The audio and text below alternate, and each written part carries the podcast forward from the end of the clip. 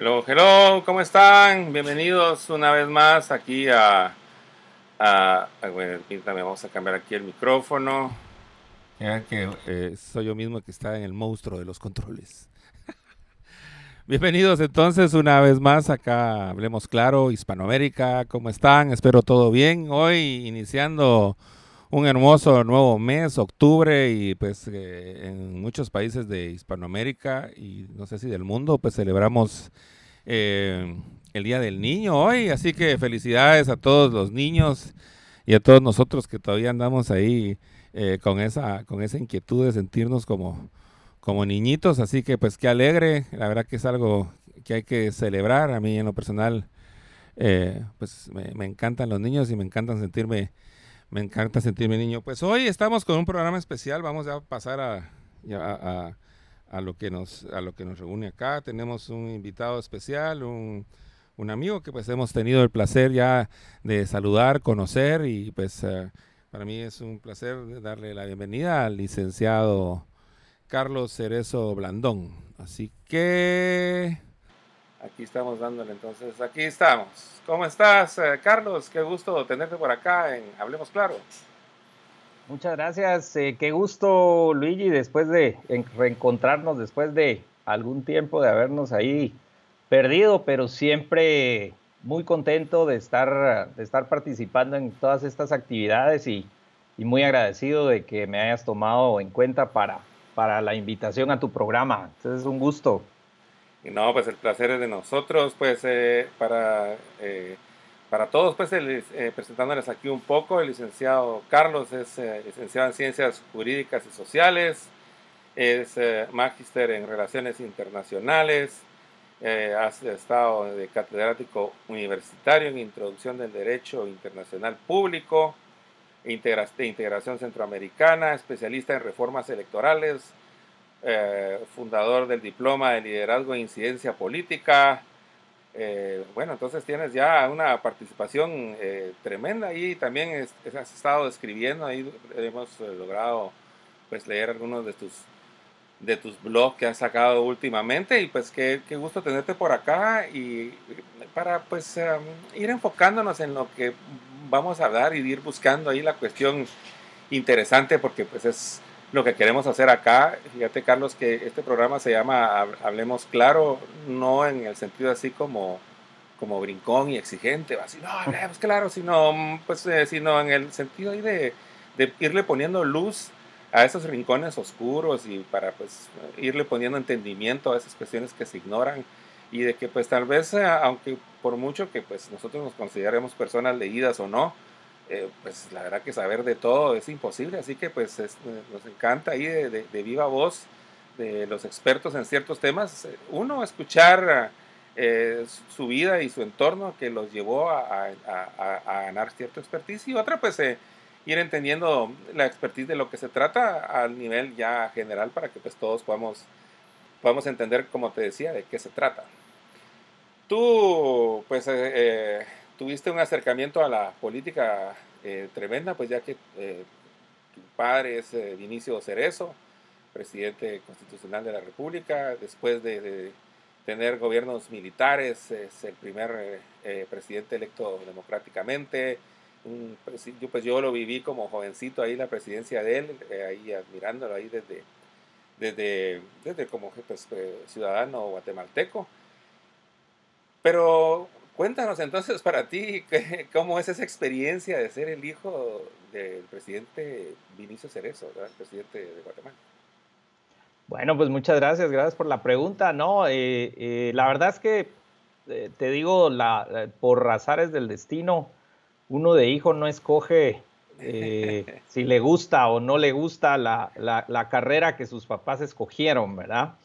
Este, pero desde pequeños entonces nos involucraron en las actividades políticas, en, eh, todo esto, incluso me recuerdo yo, pues algunas cosas, eh, tendré, habría, habré tenido yo tal vez unos siete, ocho años cuando mis papás nos empezaban a, ya a decir cómo teníamos que contestar a la prensa si nos preguntaban algo de cómo nos sentíamos nosotros como hijos de un político ya de cierto renombre, y te estoy hablando ya de los años 80, ¿verdad? Antes de incluso de que, de que él llegara a ser presidente y, y mi madre primera dama, ¿verdad? Entonces, eh, me cuenta mi mamá, porque eso sí no lo supe, que fui uno de los asambleístas en un partido político más jóvenes. Yo tenía como seis meses la primera vez que me llevaron a una asamblea general, a una asamblea nacional de, del partido político Democracia Cristiana. ¡Wow! Eh, bebiste la democracia desde bebé.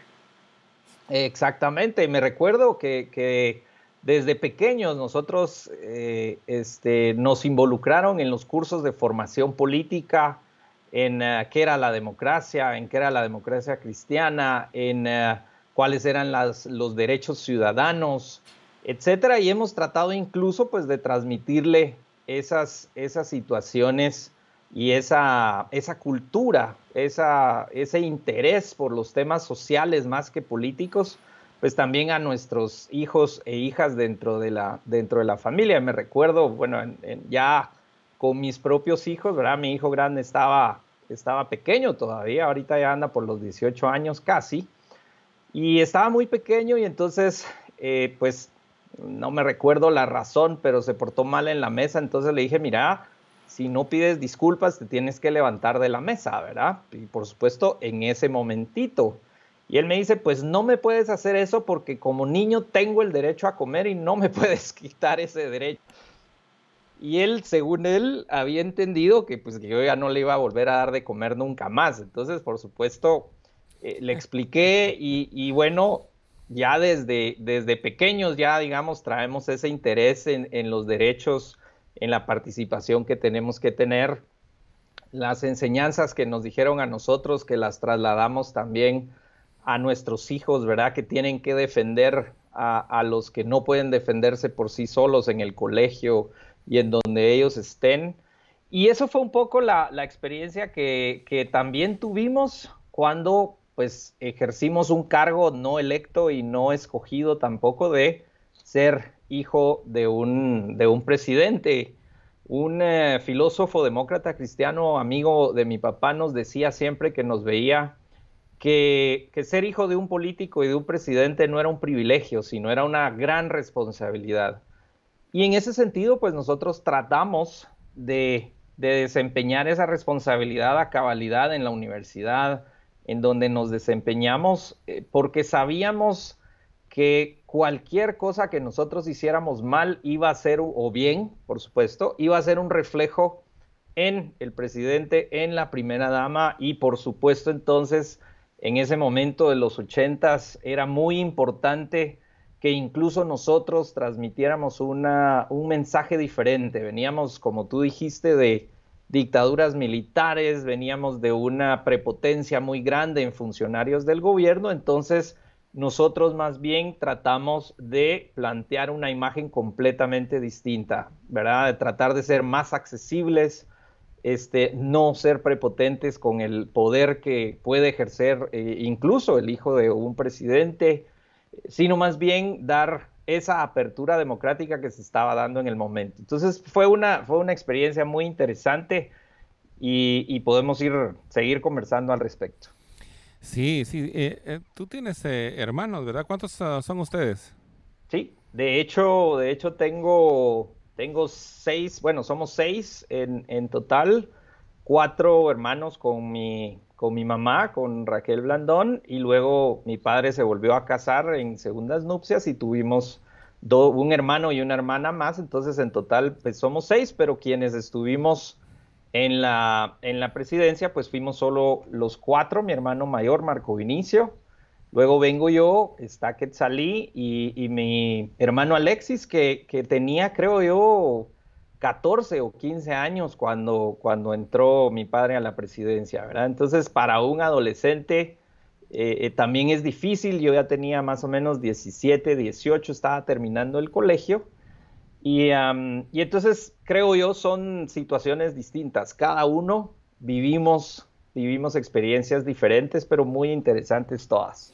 Sí, y fíjate que eh, me parece interesante, yo podría ahondar porque pues también tengo la dicha de conocer a tus dos hermanos, a que salí nunca tuve el gusto, y a tu madre, pues solo eh, un apretón de manos por ahí, pero nunca tuve el placer de, de, platicar con ella. Pero me, me, surge ahorita, mm, después de lo que, de, lo que tú platicabas, ¿cómo es eso de, cómo es de importante que el político al final, si piensa verdaderamente en su familia, cómo debe de generar los espacios para que pues sus hijos puedan seguir eh, habitando en, el espacio en ese que se, que se gobernó desde las instituciones públicas? Eh, para pues no dejarles una herencia eh, terrible, como puede ser el caso pues de los políticos que pues están presos e independientemente de, todo y las, de las posibilidades económicas que aún tenga ese nombre, que pueda uno andar por la calle y que pueda pues por lo menos uno seguir intentándolo también en la política, pues es algo valioso, no sé qué pensás al respecto. No, definitivamente tenemos la dicha, te diría yo, de ser de, los, de las pocas familias que realmente eh, puede, puede estar tranquila, que se hicieron las cosas lo mejor posible. En todos lados a los que voy encuentro gente que, que me habla muy bien de mis papás, que me habla muy bien de, del gobierno que hicieron este, gente muy agradecida. Entonces eso te da muchísima satisfacción y no se trata de defender o no el, gobierno. Incluso a mí ya en mi, en mi carrera pues, de ingreso a la política me han preguntado cosas sobre el gobierno de la democracia cristiana y a veces yo le digo, mire, cosas son tan de detalle que yo no sé contestar porque yo era el presidente, pero no llevaba no tenía nada que ver en la, en la administración pública, ¿verdad? Entonces, pero eh, sí conozco las generalidades y, pienso sinceramente desde un punto de vista muy objetivo que, fue un gobierno que hizo las cosas bien. Y bueno, eh, ese, el, mi padre sigue estando vigente como político, aún en este momento está ejerciendo eh, la Secretaría General del SICA, impulsando siempre uno de sus grandes temas y de sus grandes pasiones, que fue la integración centroamericana.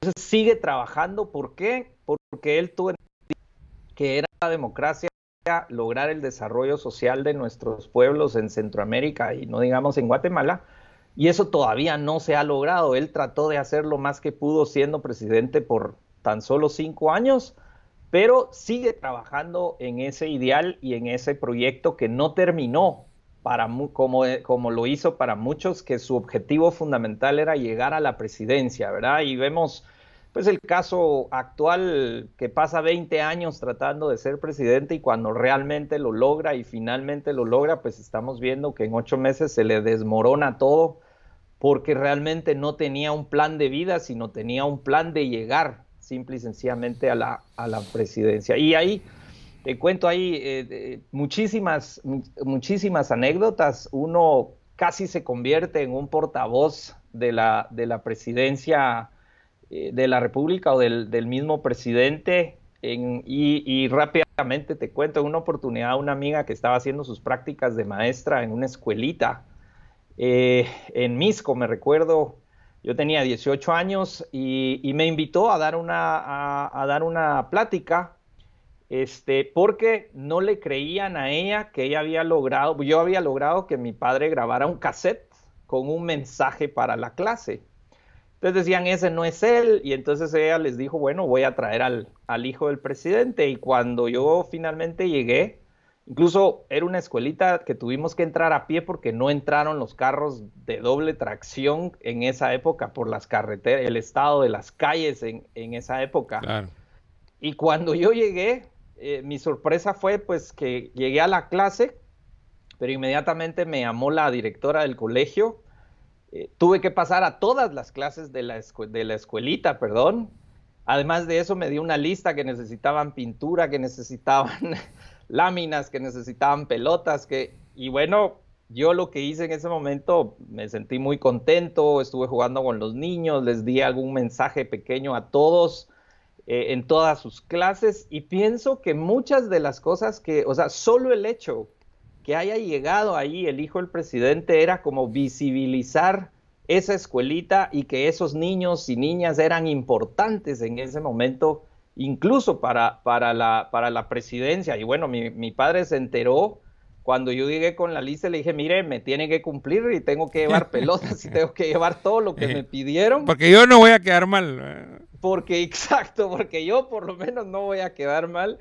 Y entonces, eh, pues los niños, la directora, las maestras muy, muy, muy agradecidas porque creo que tal vez es la única vez que ha llegado, pues, lo que ellos ven como un funcionario público. Para nosotros, pues, era hacerle un favor a una amiga, era parte de, ser hijo del, del presidente y de la primera dama, pero para esos niños, pienso yo, y niñas, fue una cosa muy importante y esa es una de las cosas que después me motivó a mí también para meterme yo directamente en la política.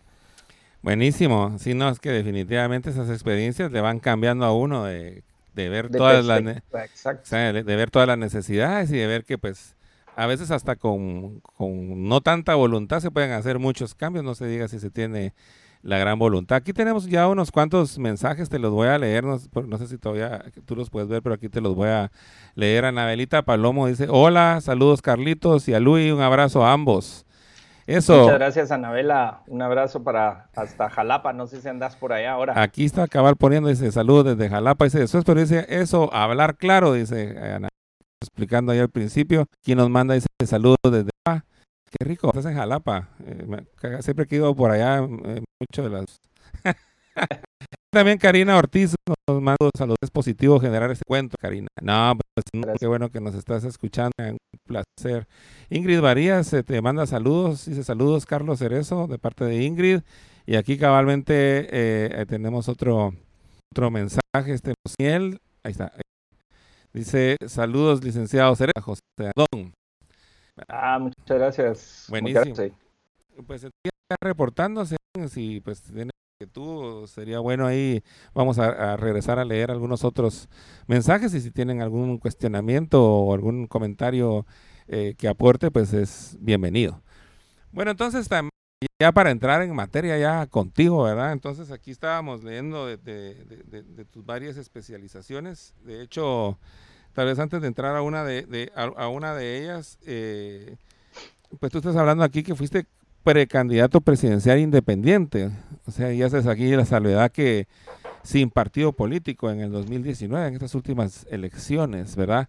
Correcto, correcto. Bueno, entonces, eh, pues lo primero que me surge la duda es, eh, ¿cómo, cómo, ¿cómo pretendía ser candidato sin partido político?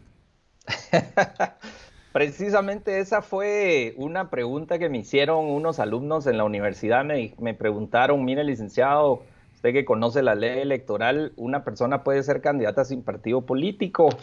Y me quedé en ese momento pues sin respuesta, eh, lo confieso, y les dije, mire, voy a ir a estudiar eh, la ley, voy a ir a estudiar la constitución y les, y les contesto en unos días, porque... Y entonces me puse a preguntar, me puse a preguntarle a la gente y lo primero que me dijeron es que eso era prohibido en Guatemala. Y hasta el momento entonces yo no he encontrado todavía la prohibición en la ley ni en la constitución de que una persona sea candidata sin partido político. De hecho, en la historia hemos tenido ya varios participantes. Hubo un participante a la presidencia en, ah, en los años 60 sin partido político. Por supuesto, tuvo una participación muy, muy, este, muy humilde, digámoslo así porque los partidos dominaban todavía todo el espectro. En los 80, este, perdón, en el 78 tuvimos un candidato a la alcaldía de Guatemala, que fue el padre Chemita, seguro algunos de, ustedes los recordarán, y él fue candidato sin partido político, incluso no existían los comités cívicos en esa época, él organizó un comité de apoyo, pero él se inscribió solo, y en la constituyente en el 85 también tuvimos, eh, perdón, en el 84 también hubo un diputado independiente de Shela. Este, entonces tenemos ejemplos en el país que la, constitución siempre lo ha permitido y nosotros encontramos que en la ley no hay, en la ley electoral no hay prohibición para ser candidato independiente que así se llama, pero realmente es candidato sin partido político, ¿verdad? Eh, es un candidato individual. Eh, no hay prohibición y no hay exclusividad de los partidos en cuanto a presentar candidatos. ¿Por qué? Porque el derecho a elegir y ser electo es un derecho ciudadano. De hecho, tú cuando eres candidato o cuando vas a ser candidato, tú aceptas ser candidato, optar al cargo y luego un partido político viene y te postula si es que tú aceptas ser postulado por ese partido. Pero si tú no aceptas ser postulado por ese partido, el partido político no puede postular a nadie. El partido tiene el derecho a postular candidatos y ciudadanos porque por su naturaleza no lo puede hacer por sí misma. Tiene que postular personas. Y por eso se le dio ese derecho en la ley. Pero al darle ese derecho de postular, no significa en ningún momento que nos hayan quitado a los ciudadanos o que los ciudadanos y ciudadanas perdamos ese derecho a participar eh, dentro de la democracia. De hecho, la ley electoral está, es, yo te diría, es, está centrada en, los, en las personas. Nuestra constitución es una constitución eh, que se centra en el, en el individuo, en los derechos ciudadanos, y de hecho te, leo, pues no es una de nuestras bases, fue el artículo 44 de la Constitución y dice, los derechos y garantías que otorga la Constitución no excluyen otros, que aunque no figuren expresamente en la ley, son inherentes a la persona humana. Y si te vas a la ley electoral y de partidos políticos, en su artículo 3 dice exactamente derechos inherentes a los ciudadanos y está elegir y ser electo y optar al cargo público. Y entonces nosotros encontramos esta salida, encontramos esta posibilidad de poder plantear una candidatura y bueno, fui, muchos me, vieron como loco, me, me, dijeron ridículo, me dijeron que fuera, que me regresara a primer año de derecho porque no conocía mi ley. Eh, y fue triste realmente porque muchos de estos comentarios venían de supuestos analistas políticos serios que en lugar de entrar a la discusión, al análisis, simple y sencillamente cayeron en la ridiculización. Y la verdad es que no se pudo en un momento dado, pues, o no se ha podido profundizar en la discusión. Pero sí logramos, sí, dime, dime, dime.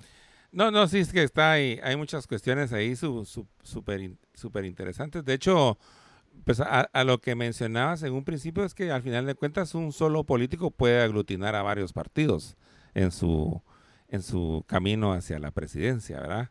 Pero como para bajarnos un poco a tierra, yo sé que pues, tú estás acostumbrado a hablar de todo esto, pero vamos a tomar en cuenta que pues no, todos estamos eh, eh, con, ese, con esa expertise, como te decía. Pero de hecho, ¿qué, ¿Qué, qué, se podría decir que es un partido político? O sea, porque la verdad que a mí hasta ni siquiera los que son partidos políticos me lo parecen. Pues fíjate que en, en la teoría un partido político es una entidad, una organización eh, eh, social eh, que reúne una serie de personas alrededor de una ideología de un tipo de pensamiento, de cómo ver las cosas, de cómo piensan en la sociedad. Por eso es que hay partidos que son más sociales, hay partidos que son más individualistas y hay partidos que representan intereses económicos, hay partidos que, representan intereses sectoriales y, demás. Y eso es lo que debería ser un partido.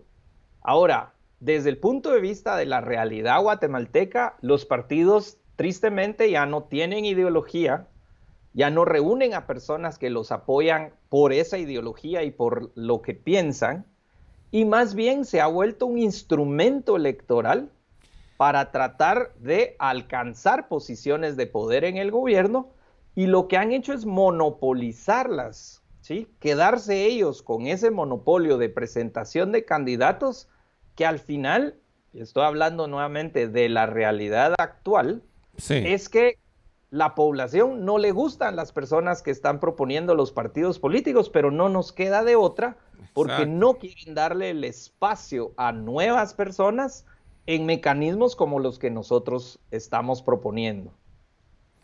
Sí, y tiene razón, porque la verdad que eh, yo he tenido la oportunidad de un cierto acercamiento y pues de, platicar eh, al respecto del tema y pues la verdad que por ejemplo, una cosa que me parece llamativa es que eh, algún partido político pues tenga éxito, por así decirlo, eh, llega la lleva a la presidencia algún candidato y por lo general tienden a desaparecer.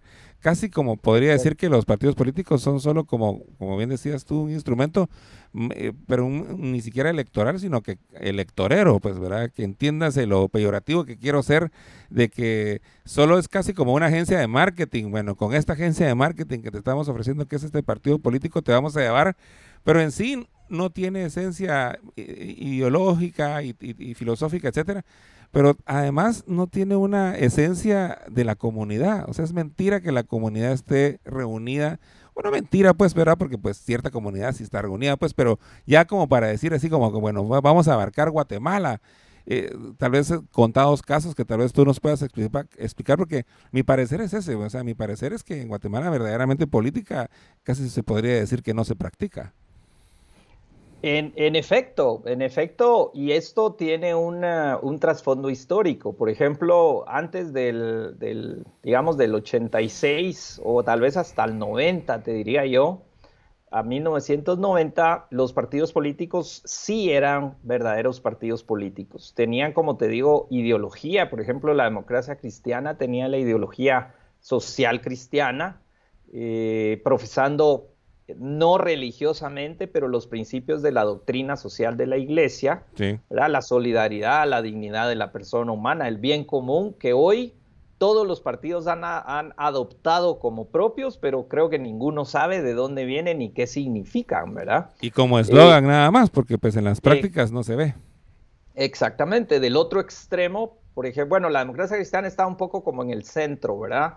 Eh, en el otro, en un extremo estaba, estaba los partidos comunistas que existieron y que fueron prohibidos hasta 1985 en la Constitución. Y en el otro extremo tenías de la derecha, tenías al Partido Movimiento de Liberación Nacional y algunos otros partidos eh, que eran de derecha, que eran partidos que profesaban la individualidad, el individuo, la propiedad privada, eh, el derecho de, comerciar, y esos fueron los principios que llevaron a la Asamblea Nacional Constituyente en 1984. Por eso es que nuestra constitución es una mezcla, una mezcla de, principios de derechos humanos que, se incorporaron por la democracia cristiana y, y los partidos socialdemócratas, tiene los derechos de propiedad privada que incorporó el MLN y la UCN, los derechos de, de, comercio, eh, etcétera. Entonces nuestra, nuestra constitución es una mezcla de todo esto. Lo que pasa es que a lo largo del tiempo, eh, después del 86, del 86 al 90, ciertos sectores económicos eh, se dieron cuenta que tener verdaderos políticos de carrera era muy peligroso especialmente para sus intereses particulares. Y entonces ellos empezaron a, eh, uno, hacer las campañas electorales muchísimo más caras por la televisión, por la radio, por la forma en que se hacían, y vieron que a través del dinero podían empezar a comprar, entre comillas, a los políticos para que hicieran lo que ellos querían. ¿Ya? Y entonces llegamos al punto de que quien tiene la campaña electoral más cara en medios de comunicación, pues era el que normalmente tenía más posibilidades de ganar. Lo que pasó fue que después vino otro grupo con más dinero y con más ganas de ingresar al Estado, que fue el crimen organizado. Y esto ya estamos hablando finales de los noventas, principios de este nuevo siglo 2000. Y ellos siguen involucrados en, la política, financiando partidos para sus propios intereses, pero después vino una tercera etapa de, de, negocios y de dinero mal habido, y es que después de, recuerdas que después de 1995, las nuevas leyes de contratación que dejó el PAN y, y el expresidente Arzú, fueron leyes que ahora obligan al gobierno a tener que contratar empresas privadas para poder llevar a cabo los trabajos y las inversiones que necesita hacer el gobierno. Y entonces ahora los pseudo políticos encontraron que a través de los negocios del Estado, a través de empresas ficticias, eh, sociedades anónimas fantasmas, pueden agarrar el dinero del Estado y con este dinero del, que proviene de la corrupción están financiando las campañas electorales.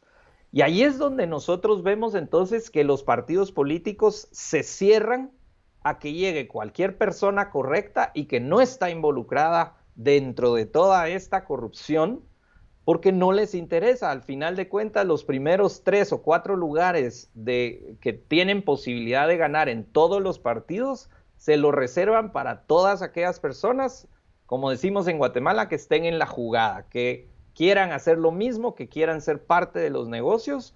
Y entonces ahí se cierra completamente el espacio para eh, gente que realmente quiera llegar a ser al gobierno, llegue, quiera llegar a hacer cosas buenas, para que pueda llegar a participar. En estas elecciones entraron algunos, y yo te puedo dar nombres de, personas que, que, realmente, pues yo los conozco y son personas correctas. ¿Qué estén haciendo, digamos, en su labor de diputado en este momento? Pues no lo sabemos porque hay, mucha, hay muy poca información pública, hay muy poca interacción entre los diputados y el público en general pero eh, entraron algunos nuevos. Sin embargo, la gran mayoría de los que está viene con la misma lógica, ¿sí? Con la misma lógica de tratar de hacer negocios para captar dinero, ya sea para intereses particulares o para tener el dinero para la próxima campaña electoral. Y ahí es donde los partidos políticos perdieron su razón de ser. Ya, y ah, bueno, yo sé que tal vez te esté haciendo la pregunta, la, pregunta del millón, pues, ¿verdad? Pero ya ves cómo es la, a veces la sagacidad del que, de que está tratando de entender. pregunta. Ajá, o sea, así como que puedo ir yo muy lejos, pero, pero, pero se puede entonces por medio de la ley evitar eh, esto que describes, que en cierta manera se podría decir que estamos hablando, pues nada más y nada menos que el colapso del sistema democrático, o sea, para no ponerle otros nombres, ¿verdad? Entonces, ¿pueden haber reformas a la ley electoral para evitar eso? ¿O, qué camino se podría tener para empezar a como a ponerle claridad a ese oscuro hoyo que se ha vuelto los, la, política guatemalteca y de, Hispanoamérica y, pues por lo visto últimamente del mundo? Pues fíjate que en realidad aquí estamos en un, en un círculo vicioso, ¿verdad? Porque quien tiene las llaves de la reforma electoral es el Congreso de la República. Y no veo yo realmente el interés de un Congreso de la República o de diputados que quieran cambiar la ley electoral para romper con este esquema que te acabo de describir, si ellos van a ser los principales perjudicados si se reforma el sistema a favor de la ciudadanía y a favor de la democracia. Entonces ahí tenemos un problema y en, y en realidad la propuesta que, nosotros hicimos fue precisamente porque es una propuesta, una alternativa que está en la ley, que figura en la ley, pero que en un momento determinado eh, nos llevaba a un cambio sin tener que pasar por el Congreso de la República. Por, precisamente porque nos encontramos con diputados que no quieren cambiar las cosas, quieren que las cosas sigan igual, porque en esa medida ellos van a ocupar en la siguiente elección pues el primer lugar de una lista y entonces sus probabilidades de regresar van a ser muchísimo más fuertes que si ellos tuvieran que candidatearse en una forma individual. Sí, me, parece interesante. Yo, yo estaba tratando de hacer una, emulación de la situación, pero, pero se podría decir que obviamente el hecho de que se diga que, que es un partido político no quiere decir que no se, tenga una organización comunitaria, porque obviamente Por pues, lo que hay que tener son, son los votos, sino que precisamente tal vez es lo que se está hablando, es como de que haya una relación directa entre la comunidad, entre la población, entre el individuo y el candidato que quiera él que le represente, y que no tenga que ser un partido político el que el que lo vaya el que lo vaya reforzando. Pues yo me recuerdo mucho, pues, por ejemplo, en mi carrera de músico, estas cuestiones también que no son iguales los conciertos cuando pues vos organizas el concierto, eh, llega el, el, público que te quiere ver a ti, es una relación directa a los conciertos que ya son organizados como, como base de campañas mercadológicas, ¿verdad? Exacto. Entonces, le, lo otro, pues, eh, es, eh, eh, es mucho más directo, se, se puede, se, puede eh, ver con claridad esa relación, el mensaje puede llegar más profundo, pero también al ver a la, cuestión práctica, también se ve que pues puede ser muy difícil lograr competir contra esas grandes maquinarias de mercadeo. Sí, no, nosotros lo pensamos, por supuesto, cuando hicimos la propuesta y cuando hicimos esta, eh, planteamos esta precandidatura presidencial. ¿Y por qué digo precandidatura? Pues porque nos, eh, nos cortaron la posibilidad de poder participar. Si quieres, platicamos de eso más adelante para contar algunas anécdotas también sobre, sobre esa participación. Pero, pero hay, una, hay una cuestión ahí, hay una, en realidad, a ver, eh, desgraciadamente todavía estamos involucrados en Guatemala en una discusión que gira en torno a los partidos políticos, como que si los partidos políticos fueran a ser los que nos van a dar las soluciones en este momento para los cambios en el país. Entonces hay una cuestión muy sencilla. Si no cambiamos a las personas que están en los puestos públicos, las cosas en el país no van a cambiar. De hecho, las grandes migraciones y la cantidad de migrantes que están yéndose a otras partes del mundo, especialmente a Estados Unidos, bueno, tú estás por allá, se van porque aquí no hay oportunidades para que se puedan desarrollar adecuadamente. Y la gente que está en el gobierno en este momento no quiere crear esas oportunidades para la gente. Entonces necesitamos cambiarlas. Pero ¿cómo las vamos a cambiar si no si los que pensamos diferente no podemos participar y no nos dejan eh, pues ser candidatos, porque al final de cuentas, si uno es candidato, uno tiene que obtener los votos. Yo te diría, y pues, tú podrías hacer una tu pequeña encuesta preguntándole a la gente que nos está escuchando, ¿verdad? ¿Preferirían en este momento votar por una persona o votar por un partido político que no conocen ni siquiera quiénes son los candidatos que están participando? claro. la, respuesta es, creo yo, más que, más que obvia, ¿no? Entonces, hay un elemento que nosotros hemos venido planteando, eh, tratar esto, pero por supuesto, ¿sí? Eso no necesitaría estar en la ley electoral, pero sí tendría que estar en el Código Penal. Y es una cuestión relativamente fácil, pero complicadísima. ¿Por qué? Lo que tenemos que lograr es que el candidato de un partido político sea responsable del el uso que se le dé, por ejemplo, a los fondos de financiamiento de campaña. ¿Ya? Ya hemos tenido dos partidos que han sido cancelados y como cinco que están en proceso de cancelación por financiamiento ilícito o por financiamientos no reportados, o sea, una violación a la ley electoral. Entonces, entonces, ¿qué ha pasado? Se han cancelado los partidos políticos, pero los candidatos que se beneficiaron de ese financiamiento y que ganaron una posición en el Congreso, en la alcaldía o incluso en la presidencia de la República, siguieron en sus puestos.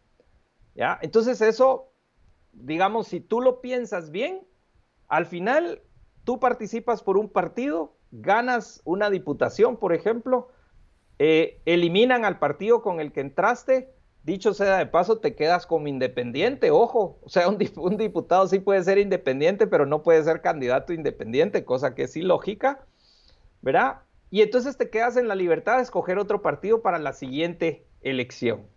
Lo que nosotros hemos planteado es que si el partido es cancelado por financiamiento ilícito, los candidatos que ese partido postuló, todos pierden sus, eh, sus puestos de elección, ¿me entiendes? Porque entonces ahí la gente sí va a tener más responsabilidad y va a querer que se cumpla la ley correctamente, porque si no, las personas van a ser los perjudicados y no solo los partidos políticos como está haciendo en este momento. Claro, claro, no, pues si tiene cabalmente lógica, pues pero porque se podría decir que llegaste de manera fraudulenta a una posición. Exactamente. Sí, que también me hacía pensar en, el hecho este de que también debería de ser legal las propuestas que los partidos hagan para que también puedan ser acusados de fraude si ofrecieron una cosa y hacen lo contrario, ¿verdad? Porque pues, la verdad que las, las sociedades estamos indefensas ante los políticos que no cumplen lo que, lo que prometen en campaña. fíjate que en otros países existe lo que se llama la revocatoria de mandato.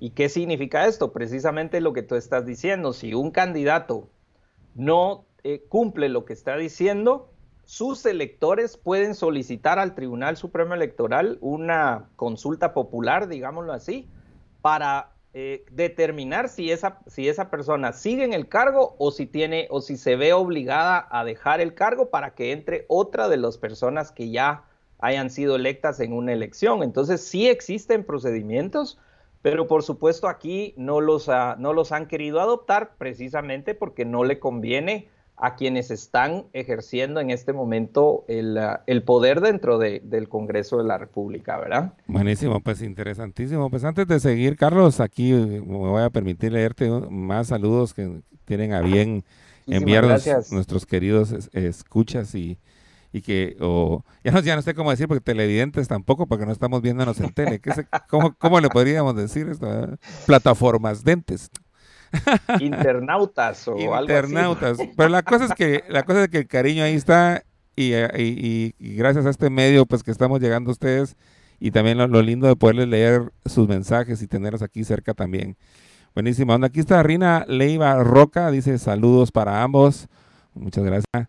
Muchas gracias, igual. Eh, sí, aquí está entonces Claudia Guillén que dice felicidad, felicitaciones, Carlos. Es un gusto verte y escucharte, dice. Estamos contigo, dice Claudia. Ah, muchas gracias, Claudia, gracias. Edgar Ponce, Edgar R. Ponce dice saludos, Carlitos, te manda saludos, Edgar. muchas gracias, igualmente. María Obregón, eso sería lo mejor, participar como candidato sin partido político, dice María Obregón. Aquí, a ver, vemos aquí una... Eh, Fernando Calderón dice, muy interesante la propuesta, pero quisiera conocer cómo participar en el proceso de organización a nivel nacional para impulsar dicha propuesta. Eh, o sea, ¿cómo, cómo suplirías, cómo se podría suplir el hecho de que hayan bases de los partidos eh, políticos? Pero, pues, no, no, no sé, dime tú.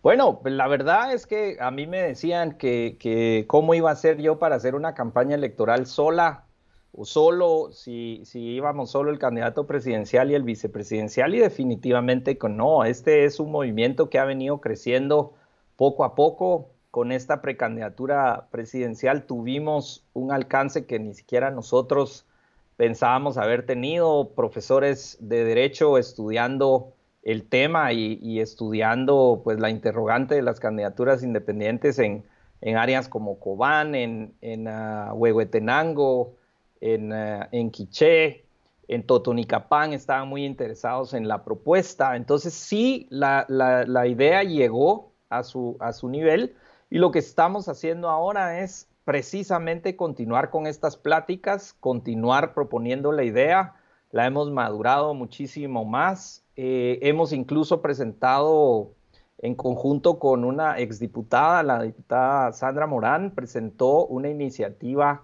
de reforma a la ley electoral y de partidos políticos para que se creara la figura de, un candidato independiente y para que los partidos políticos pues no lo vieran como una cosa tan negativa, eh, porque en un momento dado a mí me contestaron que eso era una desigualdad para los candidatos eh, presidenciales que sí habían hecho asambleas y habían cumplido con una serie de requisitos. Yo le argumentaba al Tribunal Supremo Electoral en su momento que los candidatos no tienen que llenar requisitos de asambleas, son los partidos políticos los que tienen que llenar el requisito de la asamblea para que puedan inscribir su candidato. El candidato solo acepta, se presenta a la candidatura y a la asamblea y nada más, no tiene que hacer nada más. Entonces, lo que nosotros estamos planteando es simple y sencillamente una alternativa. Entonces tendrías la posibilidad de optar al cargo independiente sin partido, siendo postulado por un partido o siendo postulado por un comité cívico. Que dicho sea de paso, también este, la ley contempla que cuando tú eres electo alcalde por un comité cívico, fíjate que el comité cívico desaparece. Y entonces tú te quedas entonces como alcalde independiente, como alcalde individual. ¿ya? Entonces, eh, nuestra lógica, nuestra, nuestra ley tiene precisamente muchos ejemplos de que las personas sí pueden participar en una forma, no necesariamente a través de partidos. Lo que estamos haciendo ahora, eh, y ahí nos pueden apoyar, es, es eh, abocarse al movimiento eh, plantear las ideas, hablárselas a las demás personas, porque lo que queremos esto, que es, es que esto se convierta en un movimiento, en efecto, a nivel nacional, departamental, y pues lo, lo, ideal sería en su momento, porque cuando se abra la ley o cuando se abra las posibilidades, vamos a necesitar en un momento dado tener candidatos independientes en todos los departamentos, en todo eh, a nivel nacional, no solo necesariamente para la presidencia de la República o la vicepresidencia. Y entonces lo que estamos haciendo es armar un movimiento poco a poco con personas que les interesa la idea. Y fíjate que además sería una, una posibilidad que permitiría que muchos de los sectores que no han podido participar lo puedan hacer directamente, las mujeres, los indígenas, eh, los jóvenes especialmente, que, no tienen la oportunidad y que cuando nosotros entramos a un partido político nos dicen, mire, váyanse a la juventud y ese es un, un, hoyo sin fondo, ¿verdad? Váyanse, la, váyanse a la cola. Sí, lo mandan a uno a la juventud del partido y uno sale de ahí, pues ya no joven, sino que 20 años después, ¿verdad? Entonces, eh, realmente no, no hay posibilidades dentro de los partidos para que se pueda hacer carrera y creo que esto podría ser una oportunidad.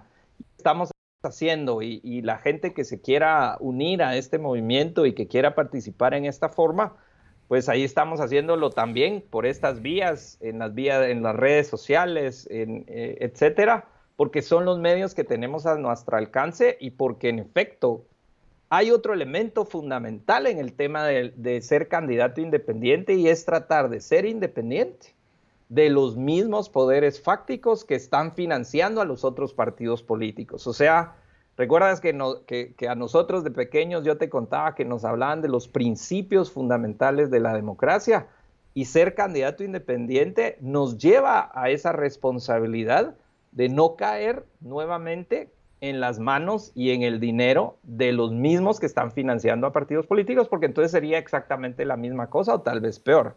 Sí, suena, suena interesante que, bueno, también en, al final de cuentas podría ser cabal un movimiento que al final lleve a, formar un partido político verdadero, ¿verdad? Que, que, venga de las entrañas de la, del movimiento cabalmente que tú mencionas y de las personas, pues, que libremente em, apoyan tanto con su apoyo como tal, como pues eh, también hasta financiero, ¿verdad? Con microaportes de mucha gente para llevar a cabo proyectos políticos.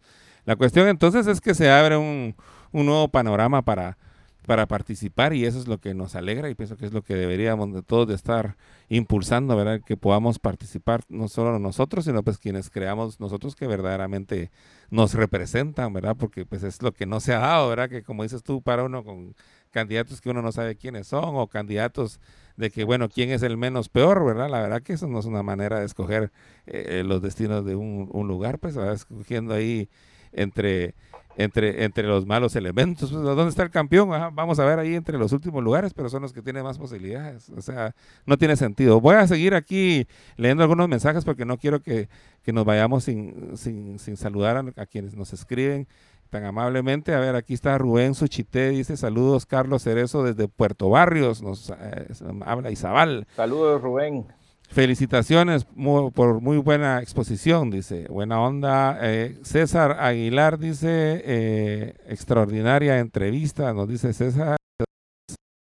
Muchas gracias. Gracias César. Saludos hasta, hasta El Salvador. Buenísima onda, bienvenidos nuestros amigos, los cheros, son siempre bien queridos los salvadoreño siempre sí. Vicoli de Molina dice, excelente propuesta para mejorar el país, dice Vicoli de Molina, espero decir bien el nombre. Muchas gracias. Ana Margarita Fión eh, dice, excelente.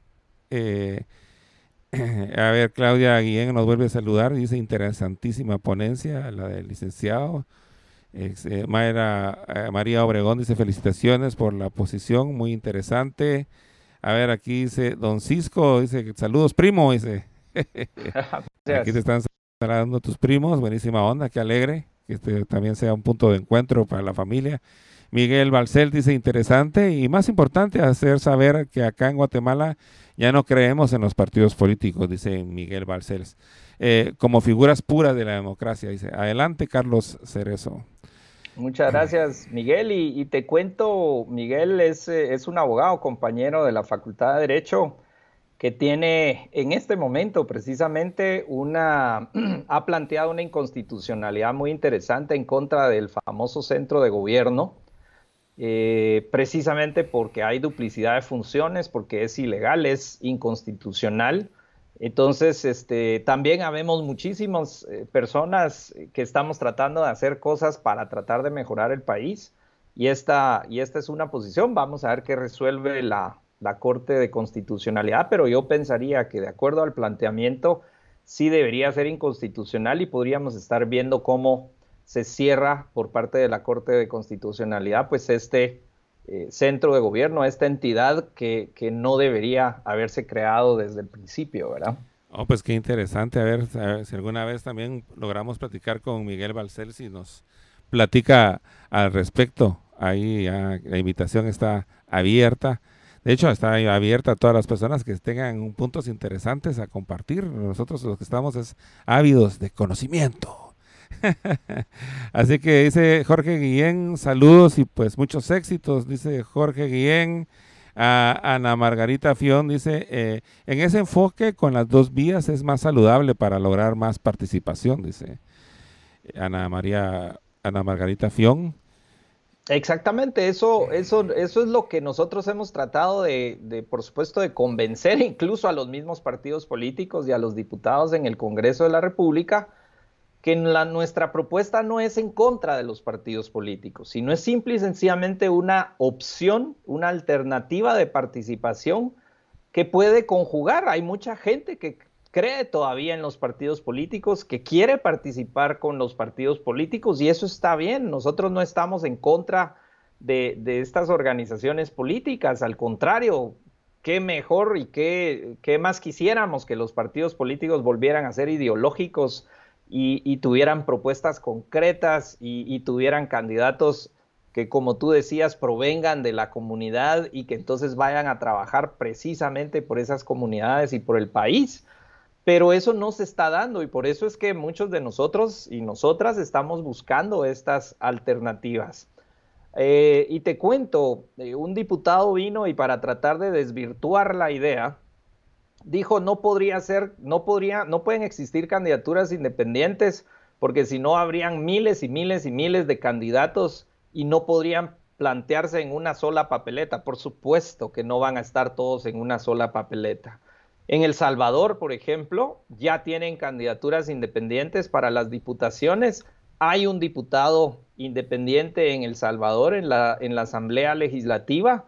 Eh, y es interesante ver cómo ambos partidos, los dos grandes partidos en El Salvador, pues como que le tienen mucha tirria a este, este diputado. Yo no sé, no conozco tan a detalle los detalles de la política de allá, pero te das cuenta cómo incluso los dos partidos diametralmente opuestos se ponen de acuerdo para destruir a un candidato o estar en contra de un candidato independiente solo porque es, va en contra del sistema.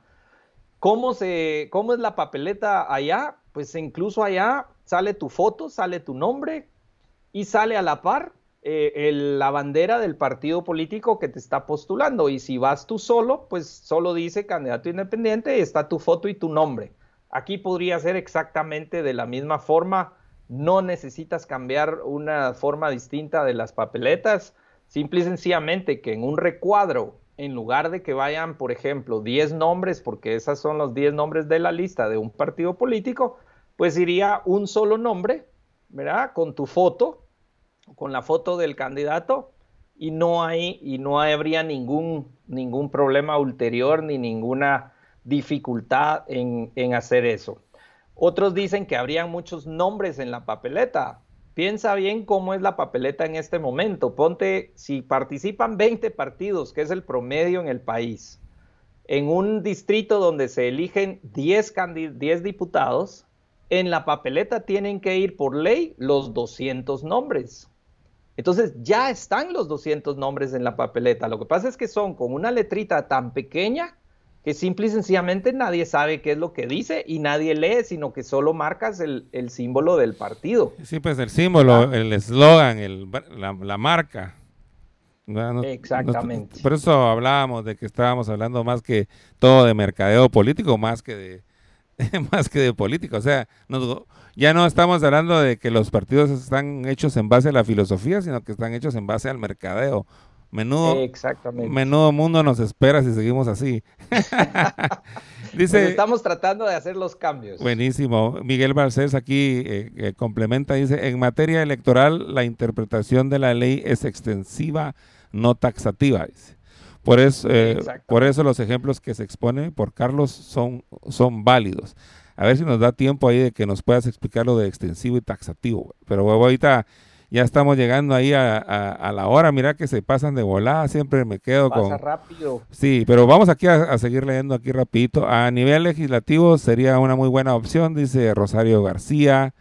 Eh, Ana Margarita Fion nos dice, bajo esa perspectiva, es una oportunidad para que se dé más participación ciudadana, que eso está buenísimo. A ver, dice eh, eh, Juan Pablo Donado Flores, salud, te manda saludos, licenciado Cerezo, dice. Glory Lo dice, saludos Carlos. Ah, aquí menciona que hay duplicidad de funciones, refiriéndote al comentario que hacías de esta entidad y de esta cuestión que, hacía el señor Balcells. Y ya como donadío, dice, es un derecho constitucional de todo ciudadano el elegir y ser electo.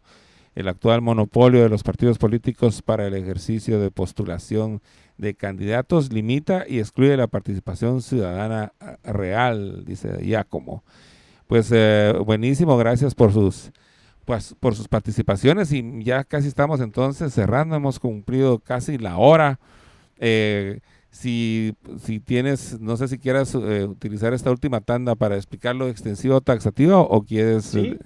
Eh, es muy, es, es, muy, es muy sencillo. Lo que, lo que quiere decir es que se tiene que interpretar en forma extensiva, es decir, en favor de las personas y en favor de los derechos humanos, y no en forma taxativa de lo que dice literalmente la ley, o lo, en este caso, lo que no dice, fíjate, porque en realidad, a mí me plantearon que como no existía la candidatura independiente en la ley taxativamente, yo no lo podía hacer.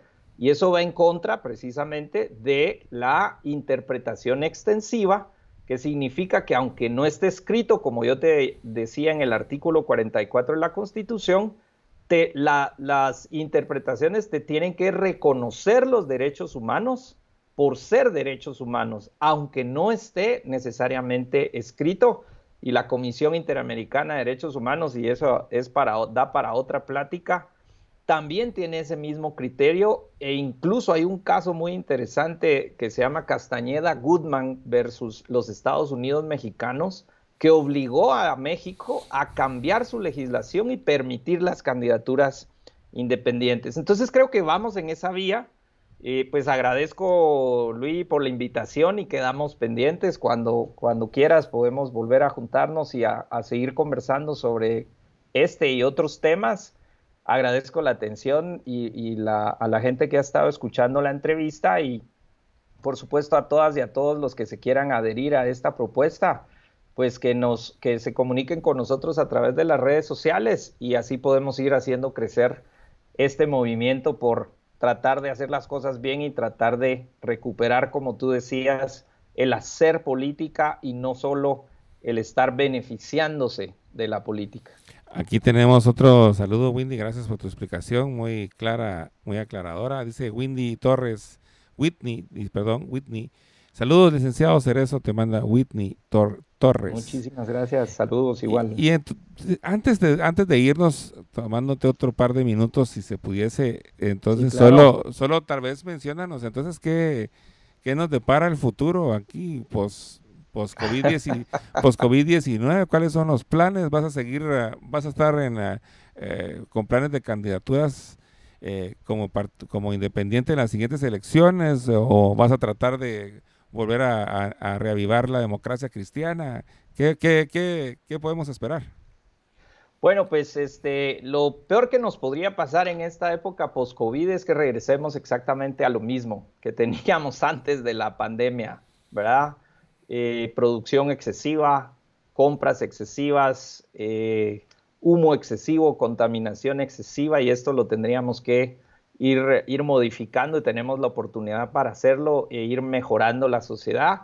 Y en cuanto a mí, creo que estamos trabajando en, un movimiento que, podría ser paralelo, ¿verdad? Creo que este, estas, las candidaturas independientes son necesarias para oxigenar el, sistema político del país, eh, pero también estamos conscientes que pues podríamos encontrar nuevamente el bloqueo de ciertos grupos interesados y por supuesto de muchos partidos políticos, a pesar te digo que incluso gente en los partidos políticos nos ha comentado que les, les fascina la idea porque eso eh, mejoraría la democracia y forzaría a los partidos políticos a una apertura democrática para mejorar sus postulaciones, ¿verdad? Entonces, ellos también les interesa la propuesta y estamos trabajando. Eh, hay muchísima gente, te quiero decir, que está interesada en que se reviva la democracia cristiana y estamos en contacto con ellos, estamos trabajando con ellos y tenemos dos años para montar un movimiento que realmente haga un planteamiento en las próximas elecciones, pues ya no queremos ir eh, solamente eh, el candidato vicepresidencial y yo, sino que quisiéramos llevar también candidatos independientes a las diputaciones, a las alcaldías y lograr que este movimiento sea un movimiento muchísimo más amplio. Pues buenísimo, Carlos, pues la verdad que pues muchas gracias. Aquí solo quería terminar de poner aquí el último saludo que lo vamos a poner ahí encima, que es Ingrid Varías. Eh, ah, muchas gracias, Ingrid. Sí, que dice excelente presentación. Entonces, eh, eh, pues sí, la verdad que tantos temas, ya no, ya no nos pudiste contar la anécdota de cómo te bloquearon. Yo pienso que tenemos que, tenemos que seguir hablando porque pienso que hay mucho que, contar. Estemos en contacto y, todo depende también de ustedes, queridos amigos. Por favor, denle like a nuestro Facebook. Aquí también está, ustedes pueden ver en la pantalla, ahí también está nuestro Twitter. También ahí están las, eh, las redes sociales de, del licenciado Carlos y, y estemos en contacto. Denos like propónganos también pláticas, eh, si algo les interesó y mire, ¿por qué no le preguntó esto al licenciado Carlos? O, o, mire, podría tocar este tema con el licenciado Carlos. Eh, eh, tenemos la dicha aquí de que pues aquel Carlos está dispuesto a, a, otra, a otra plática de estas, porque pues la verdad que nos enriquecen mucho en, en, el tema en el que Carlos pues tiene su expertise. Invitados también todos, entonces, muchas gracias. Carlos, muchas gracias a todos. Gracias, Luigi, gracias a todas y a todos. Nos vemos pronto y pues eh, hablemos, hablemos claro. Nos vemos en la próxima. Chao. Feliz noche a todas y todos.